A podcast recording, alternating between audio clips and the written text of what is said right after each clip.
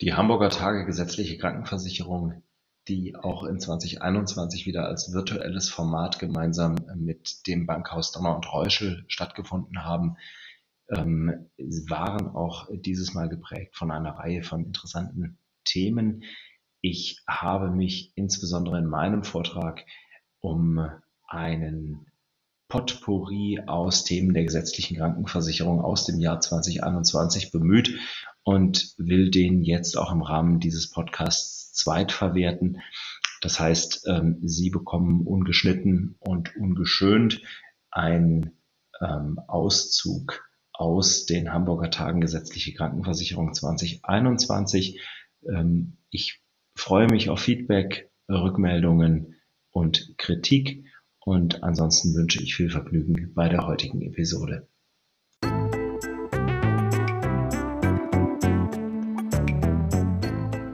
Die aktuellen Gesundheitskrisen, insbesondere die Covid-19-Pandemie, sind keine Krisen der Gesundheit, sondern Krisen des Gesundheitssystems.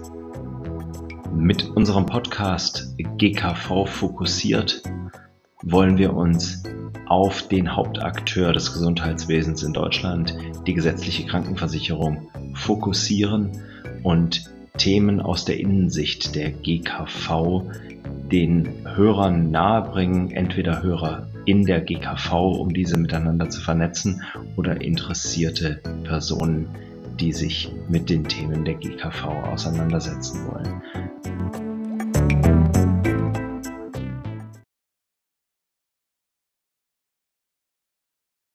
Ja, meine Damen und Herren, es geht weiter mit einem weiteren sehr interessanten Vortrag. Und da freue ich mich natürlich sehr, dass äh, wieder an meiner oder an unserer Seite der sehr geschätzte Kollege und Partner unseres Hauses, äh, Dr. Ralf Kohlab, mit dabei ist. Ralf, wie gefällt dir bis jetzt die Veranstaltung? Ich finde, wir haben viele Themen gestreift. Das ist ja sehr äh, tagesaktuell, weil wir äh, direkt nach der Bundestagswahl sind. Da sind viele Themen, die auch die Sozialversicherungsträger bewegen werden und die sicherlich viele auch äh, inhaltlich interessieren. Da machen wir gleich in dem Zuge weiter. Da habe ich auch ein paar Themen ähm, mit vorbereitet. Ähm, aber ich bin froh, dass du an meiner Seite bist, um mich ein bisschen zu unterstützen jetzt beim Vortrag. Genau, also ich stehe hier an der Seite und ich äh, gucke auf die Fragen. Also daher nochmal die Ermutigung äh, an Sie, meine Damen und meine Herren, liebe Zuschauer. Stellen Sie Ihre Fragen. Sie äh, kennen fast alle sicherlich den Dr. Ralf Kohleb und äh, auch seine Expertise in allen Wirtschaftsprüfungsthemen, steuerlichen Themen, rechtlichen Themen. Daher äh, können Sie jede Frage gerne stellen. Ich übernehme sozusagen die Stellung der Fragen für Sie und daher freue ich mich sehr auf den nächsten Vortrag mit dem Titel 2020-2021 gesetzliche Krankenversicherung und Corona-Krise aus Sicht der Wirtschaftsprüfung. Ich glaube, das war der letztes Jahr. Genau, dieses Jahr haben wir Hamburger Tage äh, die aktuellen Fragestellungen aus, aus Sicht der Wirtschaftsprüfung. Aber äh, das ist ja fast deckungsgleich. Die Corona-Krise habe ich mit eingebaut. Und ähm, zwar habe ich vier Thesen vorbereitet heute, durch die ich Sie leiten möchte. Und wie Heiri gesagt hat, also bitte jederzeit Fragen stellen. Und ähm, Heiri bekommt die auf dem Bildschirm und wird die mir dann zuwerfen, wird auf sich aufmerksam machen und dann ähm, wird er die entsprechend verlesen. Ähm, ich habe, wie gesagt, vier Thesen aufgestellt, zwei übergreifende Themen. Da können Sie sich schon denken, dass da einmal die Bundestagswahl dabei ist und einmal die Corona-Krise und zwei Themen direkt aus dem Rechnungswesen. Ähm, ja, ich äh, würde gleich einsteigen und ich habe für ähm, drei dieser Thesen Fragen für Sie vorbereitet. Und die wieder als Publikumsfragen vorweg. Ähm, ich äh, fange gleich mal an mit der ersten und das ist die, die in die politische Frage überleitet.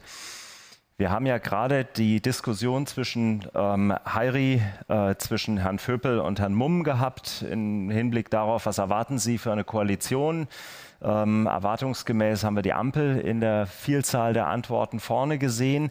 Aber mich würde jetzt konkret interessieren, das als Frage an Sie, erwarten Sie in der neuen Legislaturperiode wesentliche Änderungen in der Architektur der gesetzlichen Krankenversicherung? Architektur der gesetzlichen Krankenversicherung heißt Fragestellung Einheitskasse, ähm, Stärkung des Wettbewerbs ähm, und deswegen auch die drei Fragen oder Ant Antwortmöglichkeiten, die ich Ihnen vorgegeben habe. Ja, Stärkung des Wettbewerbs, ja, Einführung einer Bürgerversicherung und das dritte, ähm, nein.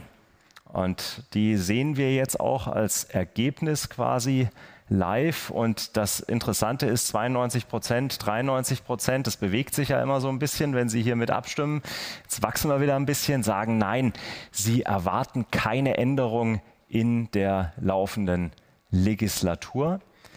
92 Prozent. Ich nehme das jetzt mal so als Endstand. Ich weiß nicht, ob wir da jetzt, ob wir sagen können, Sie haben abgestimmt. Ja, ich glaube aber, die Tendenz ist relativ klar. Ähm, die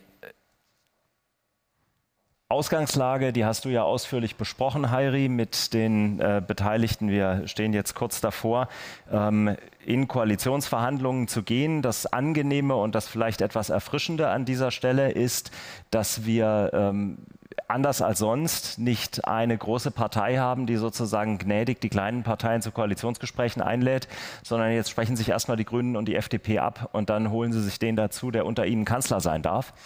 Und ähm, vor diesem Hintergrund ähm, habe ich mir zur Vorbereitung auf diese Tagung, da wussten wir natürlich noch nicht, wer, wie das Ganze jetzt ausgeht, mal die ähm, Wahlprogramme der vier wesentlichen Parteien. Ich habe mir erlaubt, diejenigen, die in den Koalitionsgesprächen ohnehin keine Rolle spielen, auszublenden. Und das war ja tatsächlich im Vorfeld schon einigermaßen absehbar.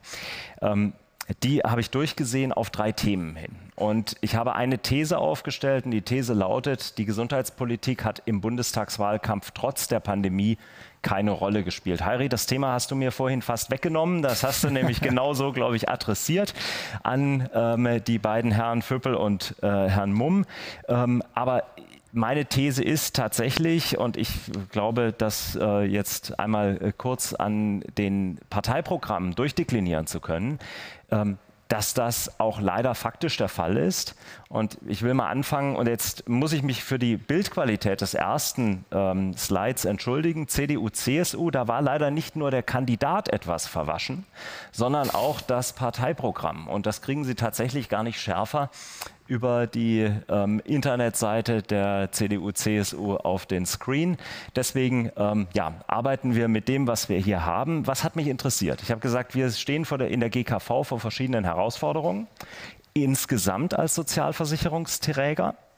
Und das eine ist die Frage tatsächlich Struktur des künftigen Systems. Sie sagen jetzt zu knapp 90 Prozent, Sie erwarten keine Änderung, keine gravierende, aber äh, wir wissen ja, dass wir zumindest eine, wenn nicht zwei Parteien in der neuen Regierung haben werden, die das vielleicht anders sehen. Da will ich kurz drauf eingehen. Das hat nämlich tatsächlich, jetzt kommt wieder die Sicht des Wirtschaftsprüfers, natürlich ganz elementare Auswirkungen auch auf das Thema Fortbestehensprognose. Ähm, wie sind die Zukunftsaussichten der Sozialversicherungsträger etc., mit dem wir uns ja jedes Mal beschäftigen. Der zweite Punkt sind Aussagen zur Digitalisierung. Auch das habt ihr vorhin ähm, ausführlich diskutiert und ähm, da will ich auch kurz drauf eingehen. Und dann aber ein ganz wesentlicher Punkt, und das sind Aussagen zur Finanzierung der gesetzlichen Krankenversicherung. Äh, Entschuldigung, des Gesundheitswesens insgesamt, der GKV und der PKV. Und da ähm, aus meiner Sicht überraschend, aber wahrscheinlich für die große Mehrzahl der Menschen gar nicht überraschend, was wir in den Parteiprogrammen dort finden. Für Sie als Zuhörer die, oder Zuschauer, die im GKV-System verwurzelt sind, äh, auch wahrscheinlich wenig überraschend. Aber ich will kurz darauf eingehen.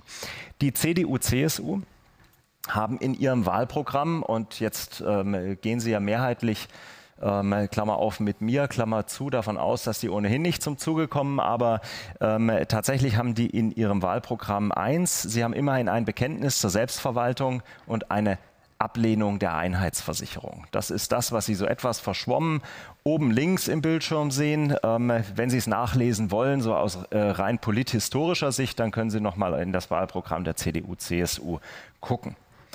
Ähm, das ist die Aussage der CDU-CSU zum ähm, Thema Aufstellung der, äh, der Gesundheitsversorgung quasi in institutioneller Sicht. In im Hinblick auf die Digitalisierung steht im Wesentlichen, ich dampfe das mal ein, das ist auf der rechten Seite jetzt etwas ausführlicher, aber letztlich ähm, Weiterentwicklung der digitalen Patientenakte. Ihr habt das Thema Digitalisierung auch angesprochen, Heiri, ähm, und dieses Thema Digitalisierung ist sicherlich sehr wichtig. Wir müssen aber eins konstatieren, und das, da fand ich die Rede von Andreas Gassen von der Kassenärztlichen Bundesvereinigung in der ähm, Vertreterversammlung in diesem Jahr sehr, sehr wichtig und interessant. Der hat gesagt, Digitalisierung ist kein Selbstzweck. Und ähm, wir sehen eigentlich jetzt an der Pandemie, ähm, und ich würde mit dir, äh, ich glaube, we agree to disagree, ich würde mit dir ähm, äh, da nicht konform gehen, dass nicht, wenn man es wirklich will, es funktioniert, sondern wenn die Menschen es wirklich brauchen. Das heißt, wenn es, wenn es genutzt wird, wenn es genutzt werden muss, dann funktioniert Digitalisierung plötzlich. Das sehen wir an so einem Format wie dem hier und das sehen wir an vielfältigen Formaten, die digital plötzlich funktionieren. Ich hatte eine Jahresabschlussbesprechung diese Woche. Wie funktionierte die Laptop auf? Ähm, hier Spinne in die Mitte, ein, eine Geschäftsführerin neben mir, Gesellschafter sitzt irgendwo in Bayern und es funktioniert großartig.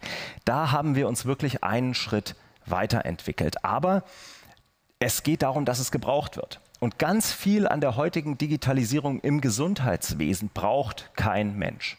Und das ist ein Kernproblem und ich glaube, dieses Kernproblem haben viele in den Parteien immer noch nicht verstanden.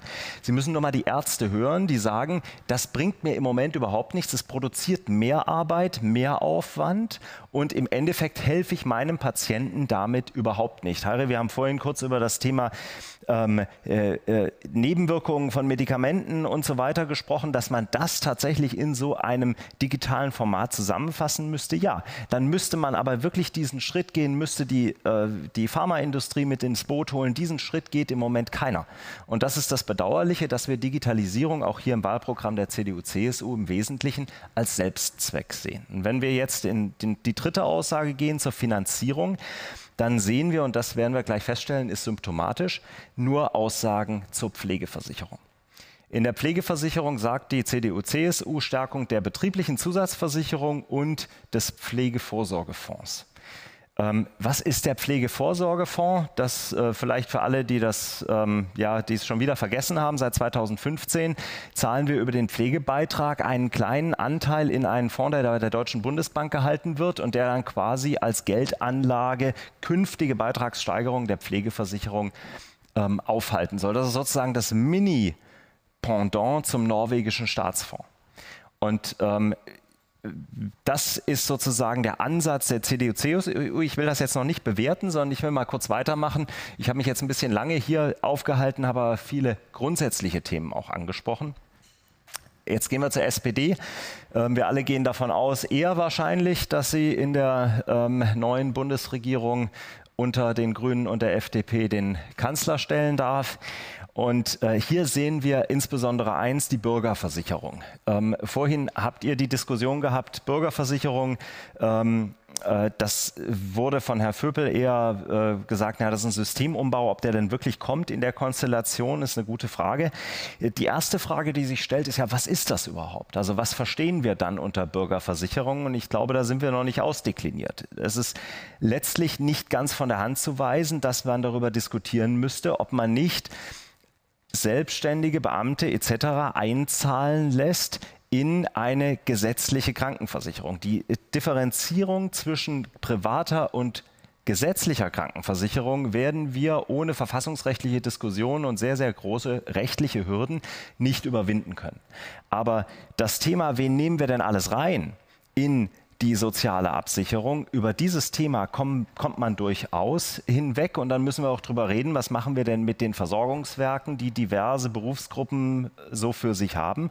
Wie integrieren wir die langfristig und wie integrieren wir so, und darüber müssen wir auch bei der PKV nachdenken, dass wir, wir können ja nicht hingehen und sagen, wir machen den Zugang zu weil dann ist für diejenigen, die drin sind, perspektivisch diese Leistung irgendwann unbezahlbar.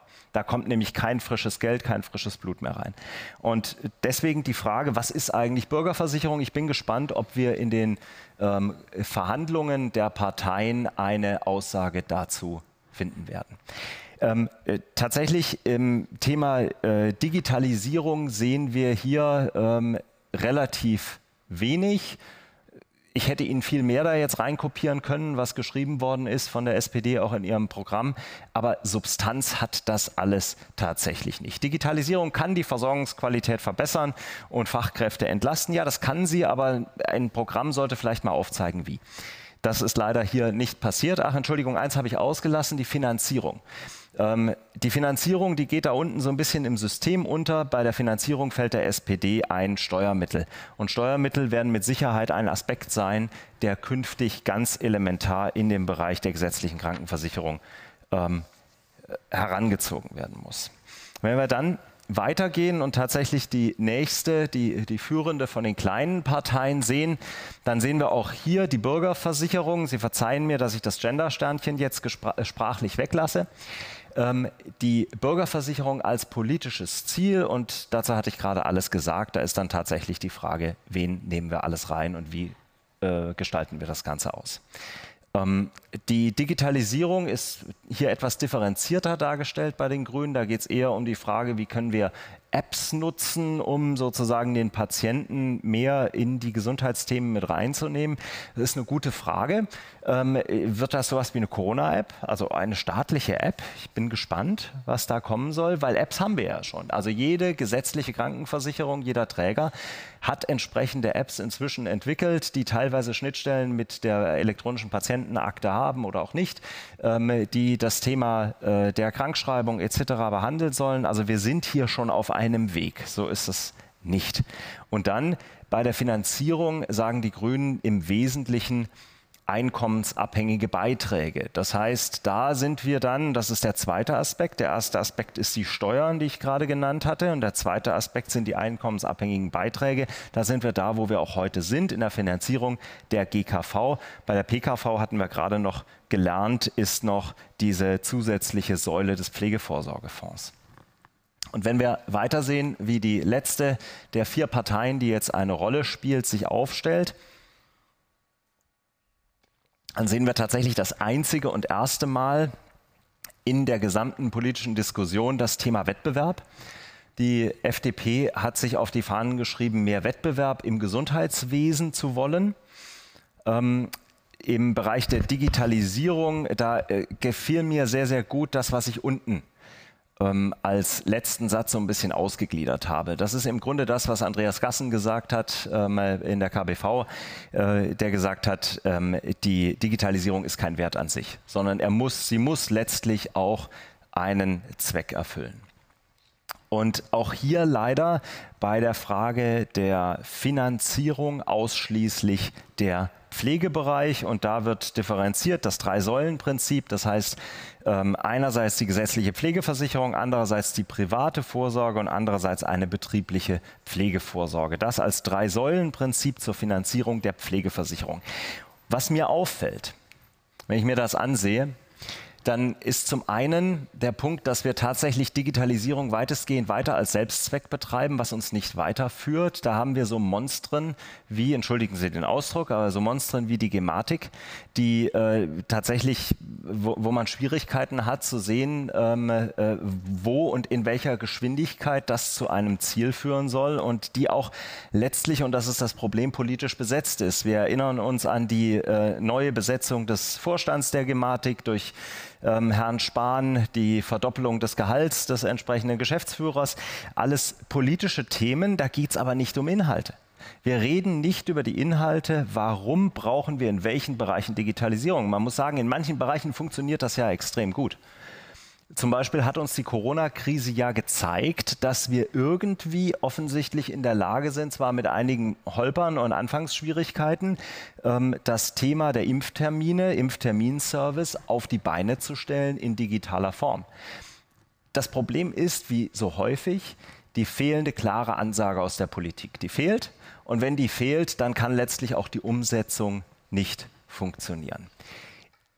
Was mich am meisten schockiert hat, das muss ich deutlich sagen, ist, dass die zu erwartenden finanziellen Probleme der gesetzlichen Krankenversicherung in keinem einzigen Wahlprogramm thematisiert werden. Die Pflegeversicherung wird thematisiert, weil die ähm, Überforderung der Pflege jetzt so offensichtlich ist, die du weißt es, Heiri, die wir seit, glaube ich, zehn Jahren in dieser Veranstaltung, nein, neun, wir sind in der neunten Veranstaltung, seit neun Jahren in dieser Veranstaltung äh, predigen, dass wir sagen, schaut auf die Pflege. Das äh, ist keine gesunde Entwicklung, wenn wir zweistellige Wachstumsraten in den Kosten haben jedes Jahr.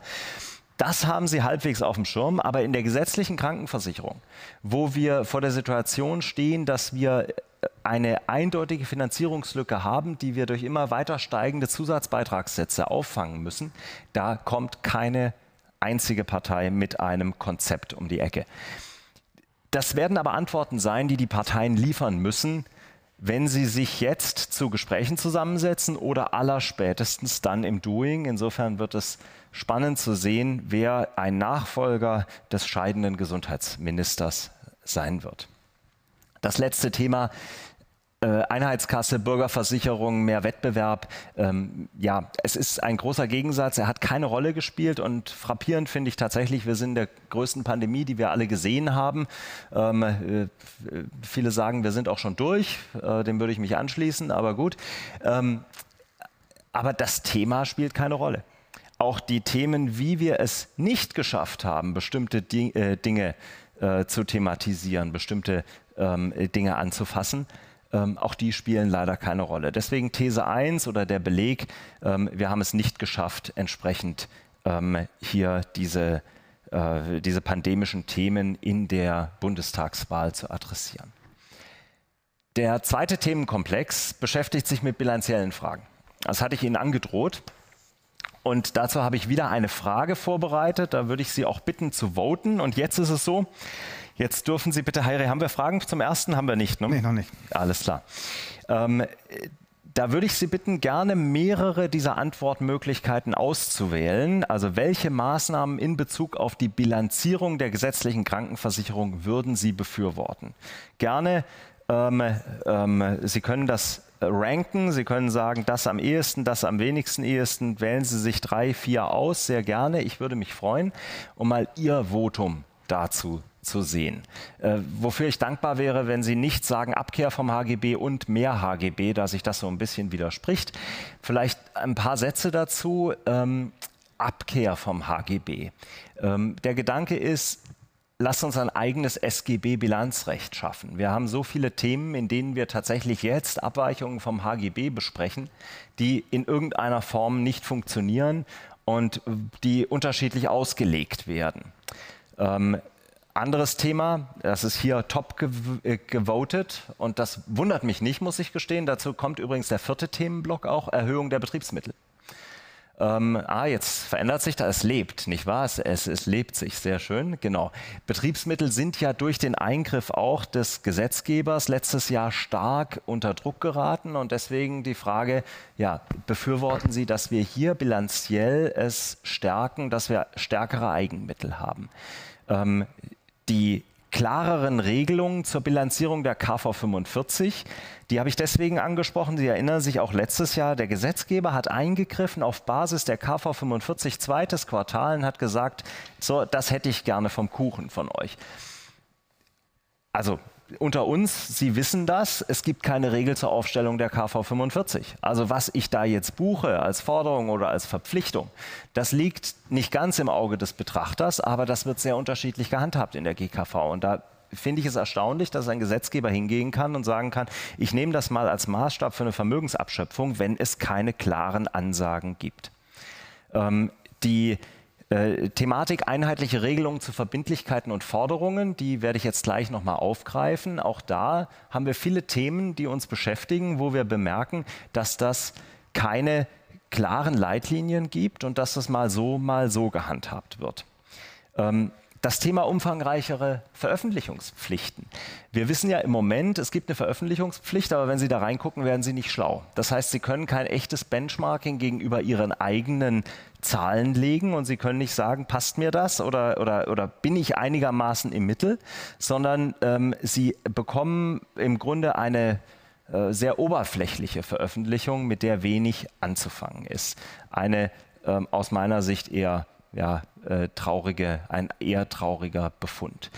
mehr HGB, der letzte Punkt, der im Übrigen, das finde ich interessant, auch keine Stimmen bekommen hat, ähm, der würde sozusagen von SGB die Abkehr schaffen und sagen, ähm, lasst uns äh, die Besonderheiten abschaffen und stärker in die HGB-Richtung gehen, dann haben wir klare Bilanzierungsregeln, nämlich die, die im HGB gelten dann bilanzieren wir auch Verpflichtungen im Verwaltungskostenbereich etc.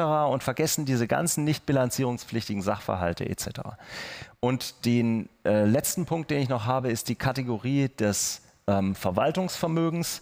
Ähm, hier Abschaffung der Kategorie, der Vermögenskategorie Verwaltungsvermögen und dann die Frage, ähm, wie, wie ähm, wie gehen wir eigentlich mit unseren unterschiedlichen Vermögenskategorien um? Rücklage, Betriebsmittel, Verwaltungsvermögen und ist es nicht ungleich, wie wir uns hier stellen? Und zu diesen Thesen, und danke für Ihr Voting, ähm, und wir sehen hier ganz klar, vielleicht nochmal zurück, ganz kurz das Voting, genau, wir sehen hier ganz klar, ähm, klare Regelung zur Bilanzierung der KV 45 vorne, das würde ich sofort unterschreiben.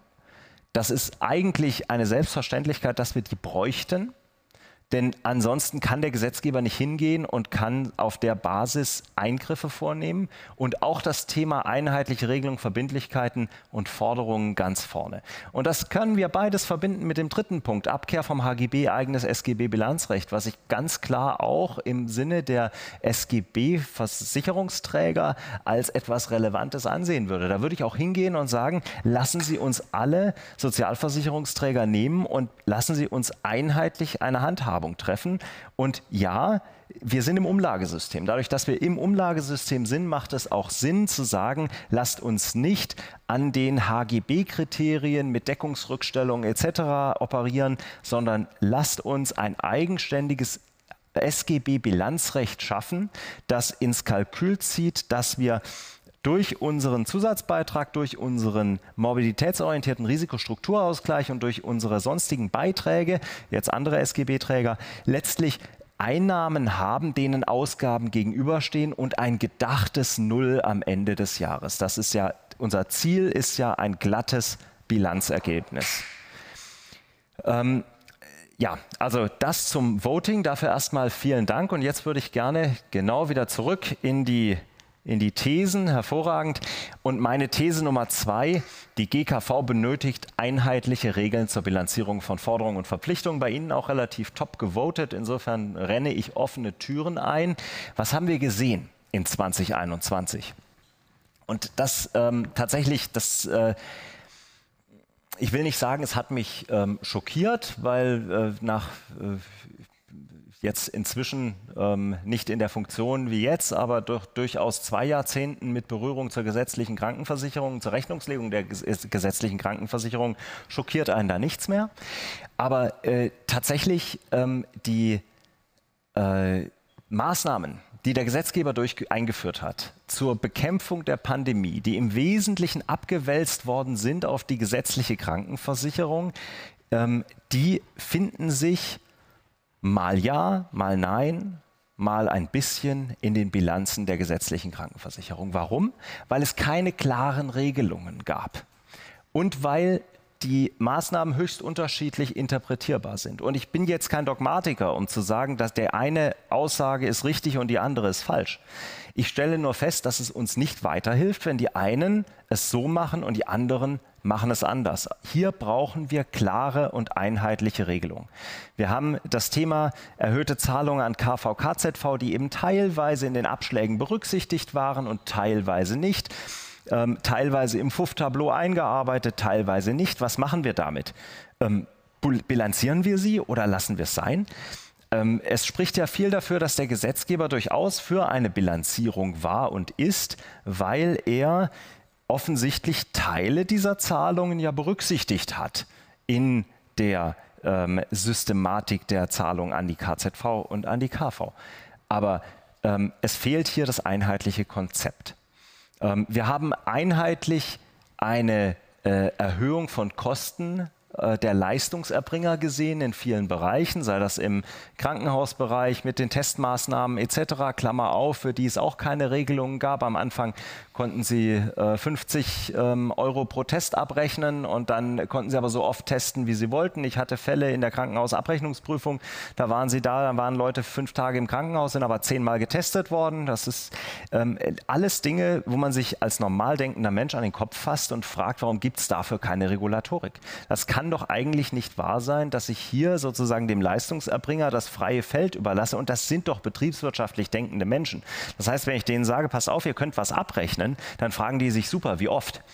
Und dieser Gedankenschritt, dass eine Bundesregierung nicht in der Lage ist, diesen Gedankenschritt zu tätigen, zu sagen, was wird der Leistungserbringer wohl jetzt machen, wenn er diese Abrechnungsmöglichkeit bekommt, das verschließt sich mir vollkommen. Und das äh, auf der anderen Seite ähm, ist eine äh, erklärt relativ deutlich, warum wir diejenigen, die wir da haben, da haben, das sind eben leider im Wesentlichen Menschen, die mit den wirtschaftlichen Vorgängen, die wir tatsächlich in der Realität, in der freien Wirtschaft haben, äh, herzlich wenig im Leben zu tun haben oder zu tun hatten. Die typische Politikerkarriere, nicht wahr? Realschule beendet und dann direkter Einstieg ins Parteiamt und das bis zur Rente. Das hilft eben nicht unbedingt dem wirtschaftlichen Verständnis. Ähm, der interessanteste Bereich, das wissen Sie selbst und ich will ihn nicht wiedercoin. Wenn Sie, es, es Sie im Detail interessiert, können Sie in ähm, die entsprechende Folge meines Podcasts, Sie wissen ja, dass ich einen Podcast zur GKV ähm, in unregelmäßigen Abständen habe, da ging es um das Thema Krankenhausbereich und die Frage Bilanzierung der Kosten durch Corona ausgelösten Kosten äh, des Krankenhausbereiches. Und da kann man ja tatsächlich völlig unterschiedlicher Auffassung sein. Da bin ich auch äh, nicht dogmatisch. Ähm, ich finde es erstaunlich, dass wir eben es nicht schaffen, auf GKV-Ebene hier eine einheitliche Handhabung hinzubekommen. Aber wir haben auch Themen, die nicht mit Corona ähm, in direktem ähm, in direkter Beziehung sind. Das ist zum Beispiel der Evergreen, wann werden Forderungen bilanziert. Es ist grundsätzlich das Realisationsprinzip. Das heißt, wenn ich sicher sein kann, dass dieses Geld dann auch tatsächlich bei mir irgendwann auf dem Tisch ist.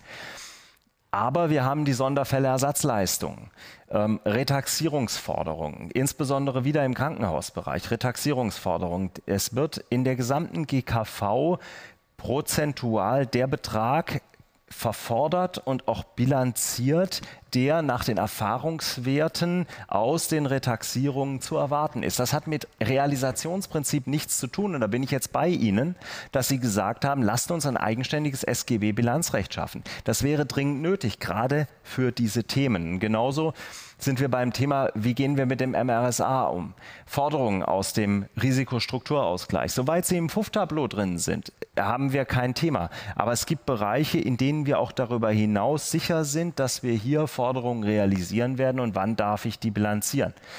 Da gibt es wieder zwei Auffassungen, zwei verschiedene Handhabungen und das bringt uns nicht weiter. Und das bringt ja, das wissen Sie ja auch, das Bundesamt für soziale Sicherung auch auf den Plan, die dann äh, zumindest an der Stelle immer gucken, warum geht meine Bilanz im Risikostrukturausgleich nicht auf. Ja, und dann haben wir die übliche Frage, wie geht die GKV mit Wertberichtigungen um? Und da haben wir ähm, die zwei Kategorien, Pauschalwertberichtigung, Einzelwertberichtigung, dass ich das Thema tatsächlich im Jahr 9 dieser äh, Vortragsreihe, wenn ich das so nennen muss, immer noch, ähm, immer noch bringen muss das zeigt Ihnen, dass wir immer noch nicht so weit sind, dass es eine Selbstverständlichkeit ist, dass ich beispielsweise Forderungen aufgrund ihrer Struktur, aufgrund ihres Alters einer pauschalen Wertberichtigung unterziehe, beziehungsweise aufgrund der Uneintreibbarkeit beziehungsweise des Risikos, das damit verbunden ist, einer Einzelwertberichtigung unterziehe. Leider, das wissen Sie genauso gut wie ich, bekommen wir ja auch von den verschiedenen Aufsichten Bundesrechnungshof auf der einen Seite und Bundesamt für soziale Sicherung auf der anderen Seite teilweise ganz unterschiedliche Signale. Was sollen wir machen? Teilweise im, im Monatsrhythmus. Da äh, bekommen Sie das Schreiben vom Bundesamt für soziale Sicherung, ähm, dass mit den Forderungen, mit den Wertberichtigungen in der einen Form umgegangen werden sollen. Dann lesen Sie kurz danach den Bundesrechnungshof und legen die übereinander und stellen fest, so ganz passt das ja nicht. Und das sind auch Themen, die wieder im Grunde die offene Tür einrennen. Wir bräuchten ein eigenständiges SGB-Bilanzierungsrecht. Ich wage leider die Prognose, dass auch dieses Nischenthema in der neuen Bundesregierung und damit wieder der Schritt quasi zurück ähm, auf die erste Fragestellung äh, kein vertieftes Gehör finden wird. Ja, ähm, These 2 deswegen, nach dem, was ich Ihnen gerade ausgeführt habe, alle künftigen Zahlungen, die ihre Veranlassung im abgelaufenen Geschäftsjahr haben, müssten in der KJ1 abgebildet werden. Das ist eine sehr stark HGB-orientierte Position. Das ist meine These, die ich vertrete. Warum? Weil ich sage, Sie wollen doch eine wirtschaftlich richtige Bilanz abbilden. Es bringt ihnen doch nichts, sich in die eigene Tasche zu lügen und zu sagen, ähm, dass, äh, ja, ich weiß, dass ich das irgendwann zahlen muss, aber ist ja noch nicht jetzt, ist ja erst nächstes oder übernächstes Jahr. Das betrifft die Krankenhausabrechnung beispielsweise. Und ich weiß, dass man da dogmatisch anderer Auffassung sein kann. Aber ähm, diese erhöhten Zahlungen, die wir jetzt leisten müssen aufgrund der Vereinbarung mit äh, zwischen GKV Spitzenverband und der Deutschen Krankenhausgesellschaft, die sind basierend darauf, dass wir eben im Jahr 2020 extrem niedrige Aufwendungen im Krankenkassen im Krankenhausbereich haben und dementsprechend eine ähm, ja, ein, ein Nachholeffekt und das müsste sich in der Bilanz wiederfinden. Ähm, die zweite These in dem Zusammenhang wäre, die Kategorie der nicht bilanzierungspflichtigen Sachverhalte muss entfallen. Auch hier gilt, es wird ohnehin in völlig unterschiedlicher Form behandelt. Es gibt tatsächlich Krankenkassen, Sozialversicherungsträger, die schreiben ihnen da Romane, weil sie es sehr exzessiv oder sehr extensiv auslegen. Ich finde das gut. Aber de facto gehören diese Dinge in die Bilanz. Das sind Aufwendungen, die eigentlich bilanziert werden müssen. Wenn wir Punkt 1 verwirklichen, entfällt Punkt 2 automatisch. Und der dritte Punkt ist, Forderungen müssen einheitlich nach dem Vorsichtsprinzip bewertet werden. Und da bräuchten wir klare Leitlinien, was wir eben mit Retaxierungsforderungen im Krankenhausbereich machen und wie wir damit umgehen. Und wir sollten uns sicherlich im Sinne eines Arbeitskreises zusammenfinden und klare Regelungen zu pauschalen Einzelwertberichtigungen finden. Und da bedarf es einer Differenzierung.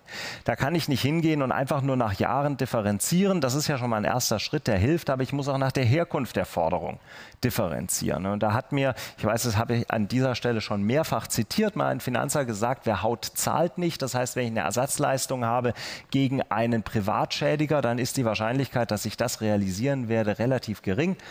Aber ähm, die Wahrscheinlichkeit gegen einen Versicherungsträger auf der anderen Seite, die ist relativ hoch. Und das Thema Retaxierungsforderungen habe ich nochmal extra aufgenommen. Es war ein Forderungsbereich, aber der bedarf eben aus meiner Sicht ganz besonders der Würdigung in einer solchen ähm, konkreten Fassung. Ja, das war der Themenkomplex 2. Und jetzt würde ich in den Komplex 3 übergehen und da habe ich wieder eine Frage vorweggestellt und die lautet, überzeugt Sie die Argumentationskette der Politik in Bezug auf die Corona-Maßnahmen? Hm, und ich habe Ihnen jetzt vier Möglichkeiten zur Auswahl gegeben. Die überzeugt Sie unbedingt, die überzeugt Sie partiell, nämlich am Anfang war das in Ordnung und inzwischen ist das Humbug.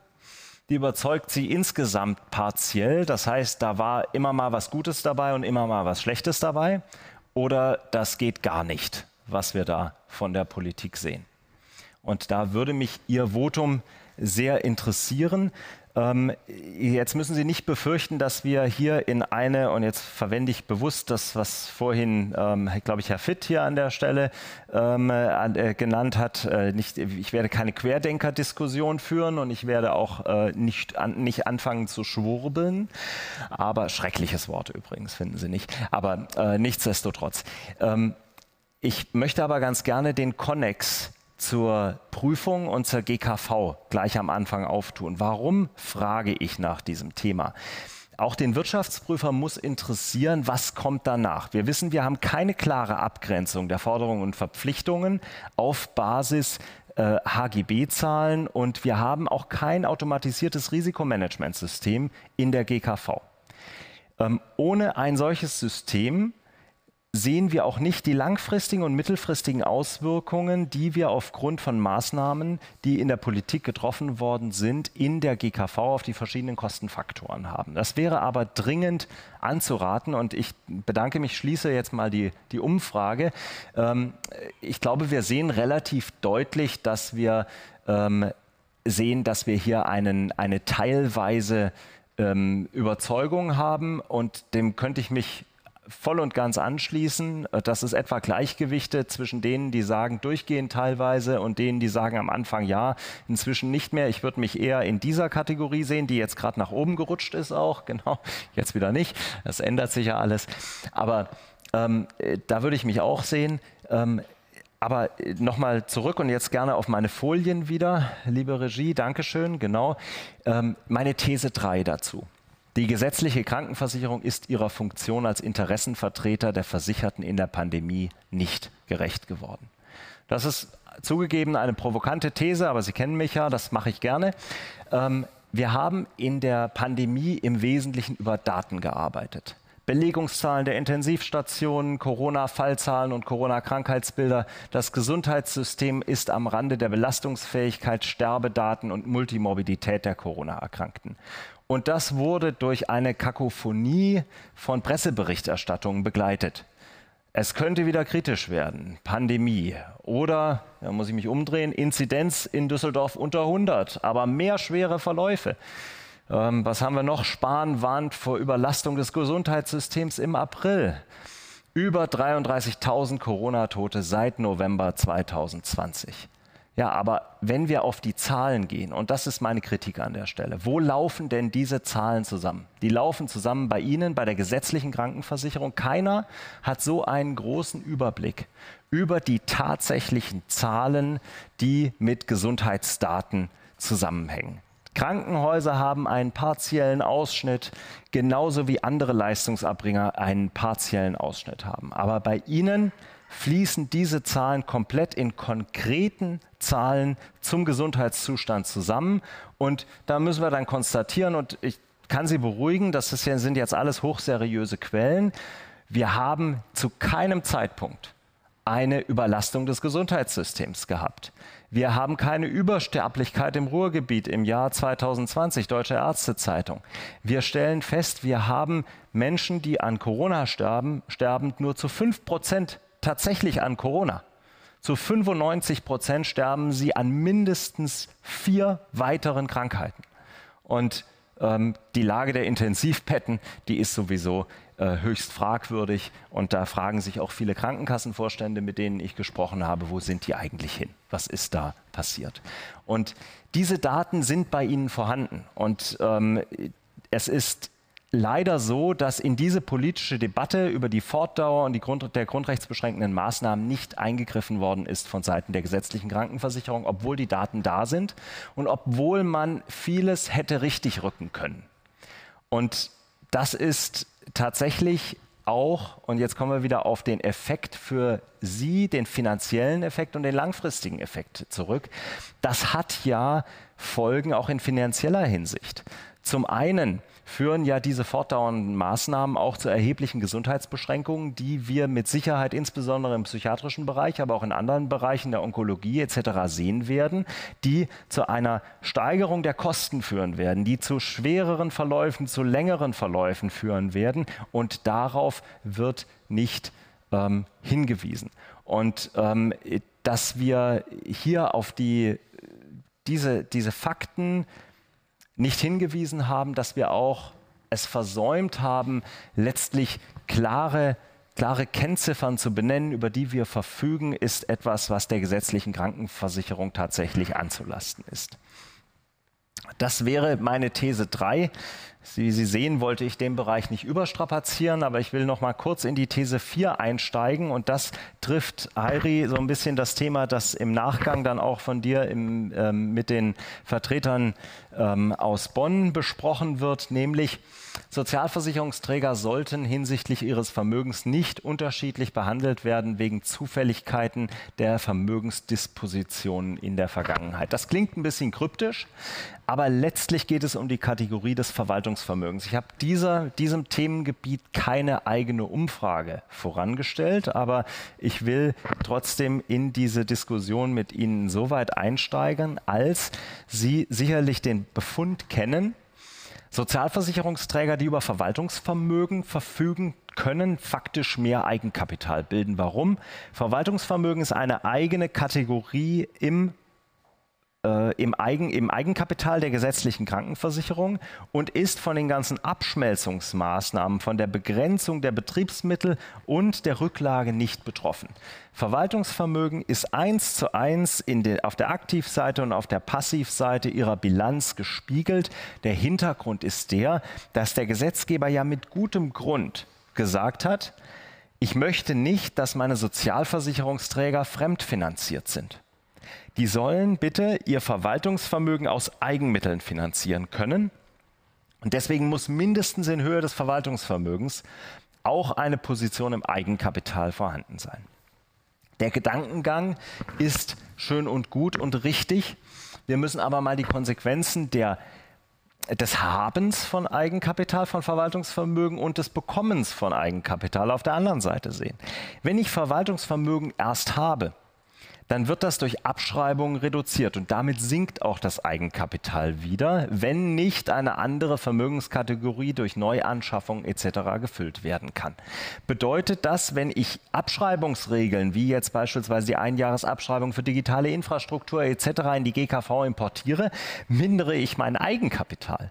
Ein, ein, ein eigentlich perverser, ein perverser Systemzusammenhang. Außerdem, wenn ich regulär abschreibe, mindere ich auch mein Eigenkapital. Und jetzt konnte man bis in der Vergangenheit hingehen, konnte sagen, naja, dann packe ich das in die Kategorie der Mittel zur, zur, äh, zur Aufstockung bzw. zur Reinvestition ins Eigenkapital. Aber das hat uns der Gesetzgeber ja faktisch, Anschaffung und Erneuerung des Verwaltungsvermögens, das hat uns der Gesetzgeber ja faktisch gestrichen.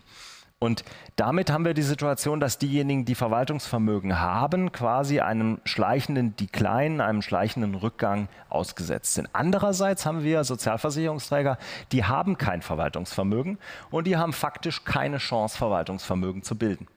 Denn sie konnten in der Vergangenheit sagen, ich packe das in die Mittel zur Anschaffung und Erneuerung von Verwaltungsvermögen, sammle mir das da an und dann kann ich das investieren. Jetzt, ich darf kein Fremdkapital aufnehmen und die Kategorie gibt es nicht mehr, die wird abgeschöpft über Betriebsmittel und Rücklage. Das heißt, faktisch, wenn ich eine Investition tätigen möchte, die Betriebsmittel und Rücklagen übersteigt, dann geht das faktisch nicht. Ich bin vor einer rechtlichen und faktischen Unmöglichkeit. Und das ist, das hat uns letztlich der Gesetzgeber mit seiner äh, Hektik in der er möglichst viel Vermögen rausziehen wollte, aus der GKV eingebrockt.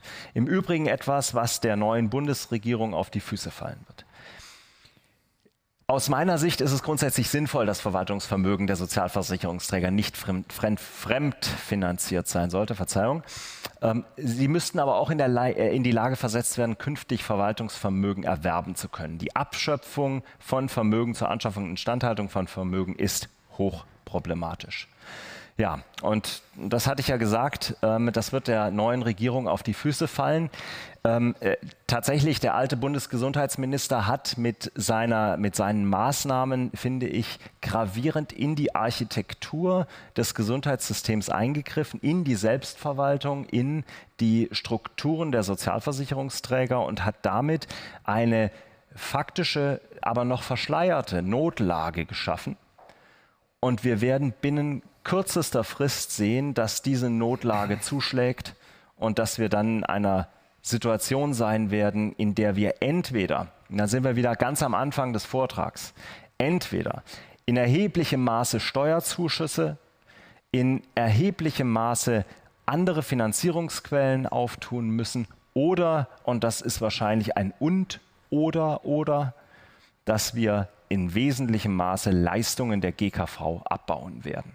Und das werden wir sehen in der neuen Legislatur, dass genau das der Punkt ist, der auf den neuen Gesundheitsminister zukommt. Das wird eine hoch undankbare Aufgabe. Herr Spahn konnte sich sonnen in einer prall gefüllten Kasse des sowohl des Gesundheitsfonds als auch der Rücklagen und Betriebsmittel der gesetzlichen Krankenversicherung. Er hat beides abgeschmolzen hat so getan, als wäre das zugunsten der Versicherten und hat faktisch die Zukunft der Versicherten verspielt.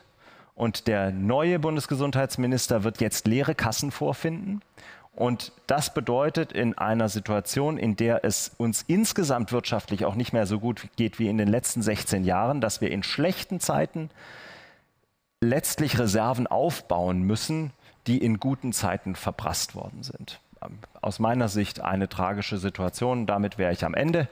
Und Heiri, dann ähm, ja, Fragen aus dem Publikum. Äh, erstmal vielen Dank, Ralf. Äh, Fragen aus dem Publikum gibt es nicht. Äh, soweit vielleicht noch mal eine kurze Frage von meiner Seite, bevor wir dann äh, in eine kleine Pause gehen. Welches sind aus deiner Sicht äh, die Hauptaufgaben für die Finanzen der GKV in den kommenden Jahren? Also wie ich gerade, ich werde es knapp machen, weil wir zeitlich ja auch äh, eng dran sind, aber ich hatte es ja gerade schon angesprochen. Ich denke, die Konsolidierung der gesamten Sozialversicherungsträger. Und da ist natürlich die GKV und die PKV ein wesentlicher Punkt. Das wird eine wesentliche und ganz enorme Herausforderung für eine neue Bundesregierung sein. Identifizierung der versicherungsfremden Maßnahmen, Steuerfinanzierung dieser Versicher äh, versicherungsfremden Maßnahmen und letztlich eine klare, strukturierte Neuaufstellung des gesamten Bereichs der Sozialversicherung. Ja. Ja, vielen Dank für die kurze Ausführung. Dann äh, sind wir auch am Ende mit diesem Vortrag und ja, da würde ich sagen, gehen wir in eine kleine kurze Pause, bevor wir dann direkt weiter zum letzten Vortrag gehen nach Bonn und da freue ich mich auf die Herren vom Bundesamt für soziale Sicherung. Daher kurze Pause, bis gleich und ich freue mich auf den letzten Vortrag des heutigen Tages.